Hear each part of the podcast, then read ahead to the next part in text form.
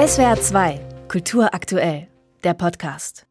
Es tut sich was, allmählich, aber Frauen, die Kunst machen, wurden immer wieder schnell vergessen. Das ist auch bei Musikerinnen nicht anders. Und auch wenn heute Menschen auf der Straße gefragt werden nach den berühmtesten Musikern, dann fallen ihnen fast ausschließlich Männer ein. So passiert es immer wieder in Umfragen. Da hat sich ein Berliner Musikfestival viel vorgenommen.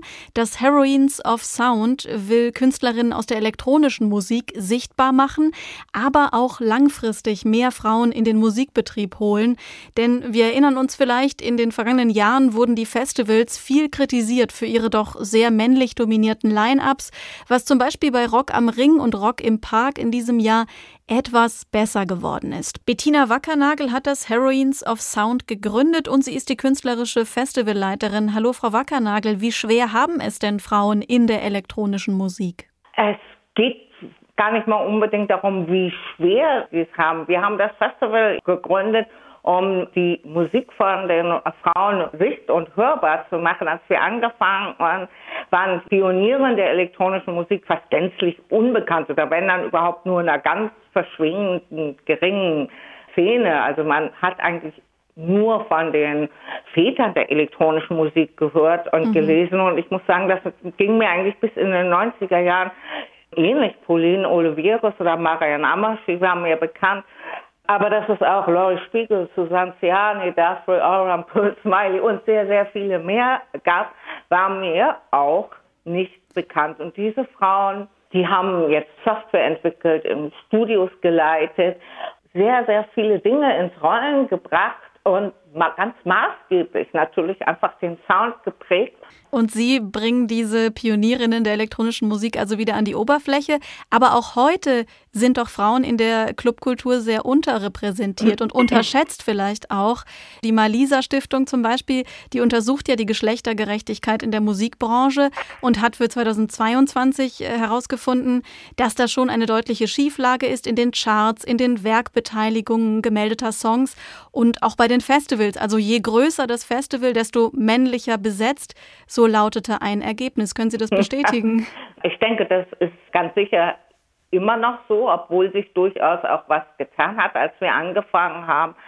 2014 war die Beteiligung von Produzentinnen der elektronischen Musik bei mehr poplastigen Line-Ups eigentlich so lag die bei unter 10 Prozent, zum Teil auch das ist besser geworden. Aber das heißt natürlich auch nicht, dass die, man muss schon genau hinsehen, dass die nun auf den allergrößten Bühnen spielen. Es heißt auch nicht unbedingt, dass es kein Gender Pay Gap mehr gibt die Ausrichtung unseres Festivals, natürlich, wir haben eine feministische Agenda, wir haben Fokus auf elektronische Musik, aber auch kammermusikalische Besetzung, die mit Elektronik arbeiten.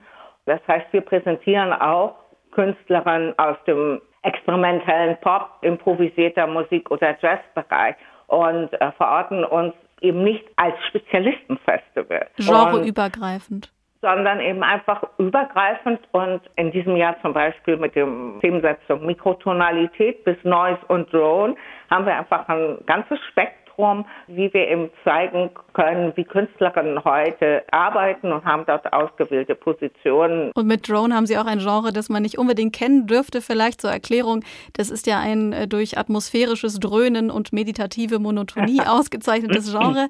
Vielleicht noch mal kurz zurück einen kleinen Schritt. Mein persönlicher Eindruck ist schon, dass sich mittlerweile viele Frauen vernetzen. Ähm, in Freiburg zum Beispiel gibt es das Log Artista Netzwerk, das Freiburger Künstlerinnen fördert. Es gibt das Internationale international aktive Portal Female Pressure, bei dem sich Frauen zum Beispiel gegenseitig das DJing beibringen. Überhaupt entstehen viele weibliche Kollektive. Eigenengagement sorgt Eigen, eigentlich für Veränderung. Eigenengagement und Empowerment ist immer total äh, gut und wichtig. Ich denke, was auch wichtig ist, und zwar genauso wichtig ist, dass dieser Missstand nicht allein von den feministischen Zirkeln, es muss von der ganzen Gesellschaft getragen werden dass wir einfach auch mit vielen anderen Festivals und Partnern kooperieren, die jetzt kein Gender-Ausrichtung haben. Was macht dann diese weibliche Musik aus oder kann man die Musik nach Geschlecht gar nicht so sehr trennen? Das ist schwierig zu beantworten.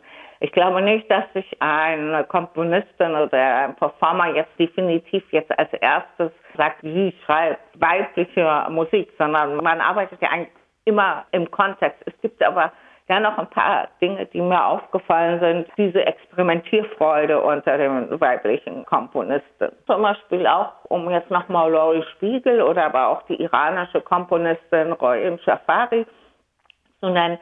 Die haben gesagt, wie wichtig für sie Volksmusik ist. Etwas, was in Deutschland ja extrem verpönt ist. Ja, vielleicht ein bisschen weniger Scheuklappen und äh, mhm. größere Experimentierfreude. Das sagt Bettina Wackernagel, Gründerin und künstlerische Leiterin des Elektrofestivals Heroines of Sound, das morgen am 6. Juli in Berlin beginnt, zum zehnjährigen Jubiläum feministischer und diverser denn je. Danke Ihnen sehr fürs Gespräch, Frau Wackernagel. Ja, vielen Dank. Ja. SWR 2 Kultur aktuell. Überall, wo es Podcasts gibt.